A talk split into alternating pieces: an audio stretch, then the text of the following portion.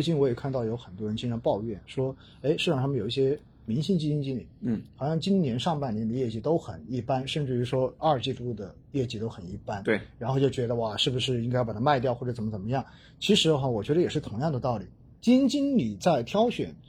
他所投资的这一些标的的时候，其实他也有他自己的中长期逻辑，他也不会因为短期的逻辑而去改变他的很多东西对。对，对吧？因为短期择时跟不断的切换，其实对基金经理来说是性价比极低的事情。，对，我觉得如果一个基金经理他的风格经常出现大的漂移的话 那好我觉得恐怖啊我我会很害怕这样的一个基金经理是，因为对我们开句玩笑说，就是他可以十次中他可以对九次，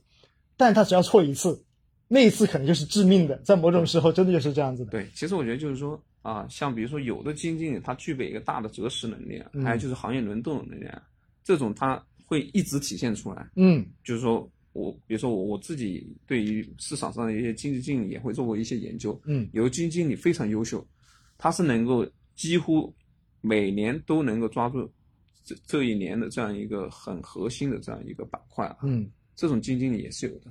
但这个就是说你也要信任他，因为他可能今年抓住的是这一个，但是呢，他很有可能上半年买了，下半年才兑现，这是有可能的，对吧？？对你，不能说我这个季度它确实就表现不好，因为二季度我们刚才也说，就是一小盘它很疯，所以你看，其实今年上半年业绩很好的，或者排在前面的，它的那些基金的规模都很小啊，是啊，我看一两个亿的对，基本一个多亿，一个多亿，对大几个的亿的可能规模大的可能都不到十个亿，基本对是这样子的。对对，所以说它本身就是适应着这样一个风格的。嗯但是就是说，你假设你自己熬不住，你可以说我适当的做一些均衡的配置啊，嗯，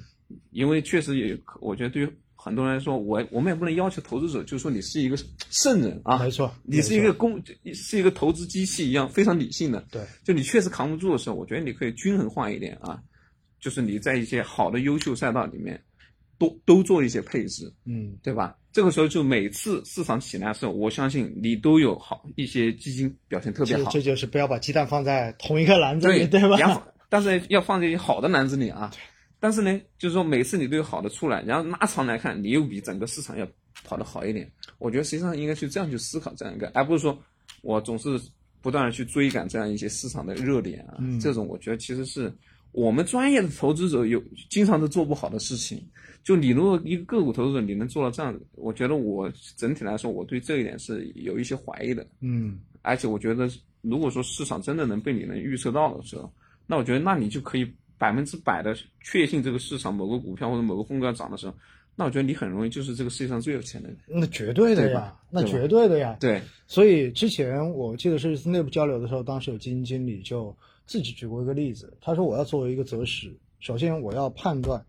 这个东西不好了，要把它卖掉，这对是一次对判断。对第二，我要选择时点把它卖掉，这是第二次判断。对第三，那我卖掉之后，我还要不要买？对哎，这是第三次判断。对第四次我到底买什么？哎，这又是判断，最后什么时点买？所以其实加起来已经四到五次判断了。对他说，如果每次我的正确率都是百分之七十，我说已经很高了吧，百分之七十，对吧？对对你概率嘛，你一乘下来之后，你看还剩多 少？对，其实你两次之后，你就零点七乘零点七，你就就零点四九了嘛，对不对？你再多乘几次，到最后你发现真的百分之十几的这一个胜率了。所以我就告诉大家，真的是你，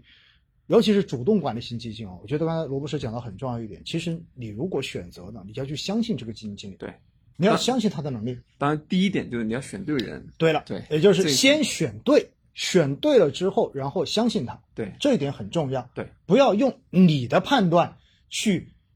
评价基金经理在这个季度是不是做错了。对对，在一个季度，就是包括其实我们做宏观策略也是啊， 嗯嗯因为宏观策略很大一点就是你要做一些大类资产配置的这样一些选择，嗯实际上也是择时，对还要做行业轮动的这样一些选择，实际上也是行业的择时。对但是我们通常也会，就是说我们会控制好自己，我们只做大的配置择时，大嗯的行业择时。比如说，我们从去年七月推周期，嗯，然后，